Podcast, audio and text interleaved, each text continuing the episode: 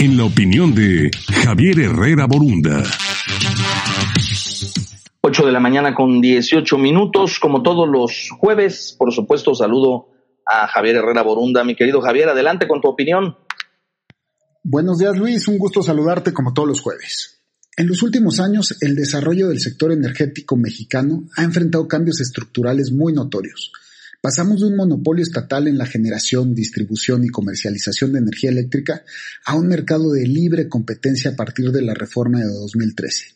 Dicha situación generó la participación de inversión nacional y extranjera en el sector y requirió de un periodo de maduración, para que poco a poco se fuera logrando una verdadera competencia sectorial.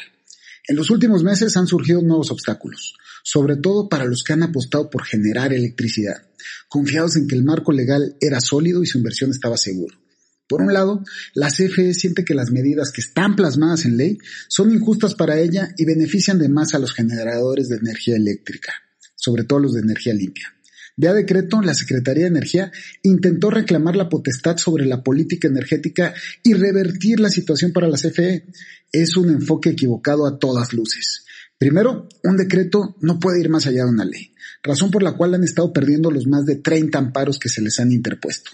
Pero también es un enfoque equivocado, ya que la CFE, como cualquier competidor, debe de apostar por ser competitivo en el mercado. Si las ventajas estaban en energías limpias, debió apostar por ellas, en vez de recurrir a argucias legales. México apostó por ser un mercado eléctrico de libre competencia. Luego entonces, la CFE debe de comportarse como un competidor más y no como una empresa monopólica de Estado. Aunado a la lluvia de amparos, la Comisión Federal de Competencia presentó una controversia constitucional ante la Suprema Corte en contra de la nueva política energética.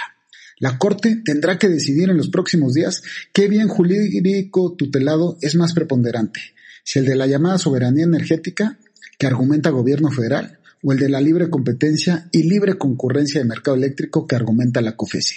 Mientras tanto, ante tanta incertidumbre, ayer nos enteramos que la transnacional Iberdrola canceló una inversión para construir una termoeléctrica en Tuxpan, la cual representaba una inversión de más de 1.200 millones de dólares e iba a generar cerca de 2.000 empleos en la zona que tanto los necesita.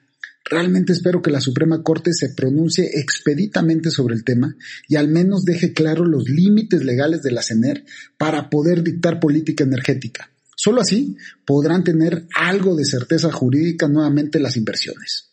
Soy Javier Herrera Borunda, esta fue mi opinión y los dejo. Muchas gracias.